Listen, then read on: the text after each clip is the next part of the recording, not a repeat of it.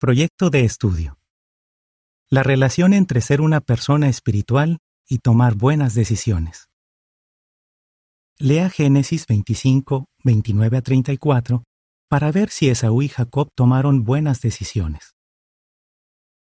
Busque información sobre el contexto. ¿Qué pasó antes? Génesis 25, 20 a 28.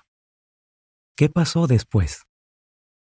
Génesis 27, 1 a 46. Investigue algunos detalles. En aquella época, ¿qué derechos y responsabilidades tenía el primogénito de una familia? Génesis 18, 18 y 19.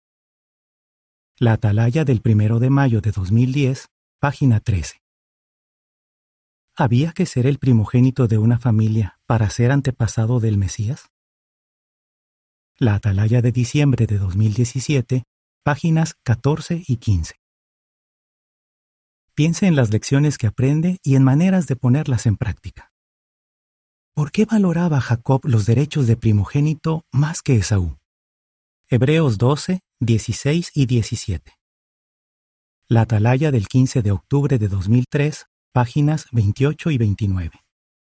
¿Qué sentía Jehová por Jacob y por Esaú y por qué? Malaquías 1, 2 y 3. ¿Qué debió haber hecho Esaú para tomar mejores decisiones? Pregúntese. Al programar lo que voy a hacer durante la semana, ¿cómo demuestro que valoro las actividades espirituales como la adoración en familia? Fin del artículo.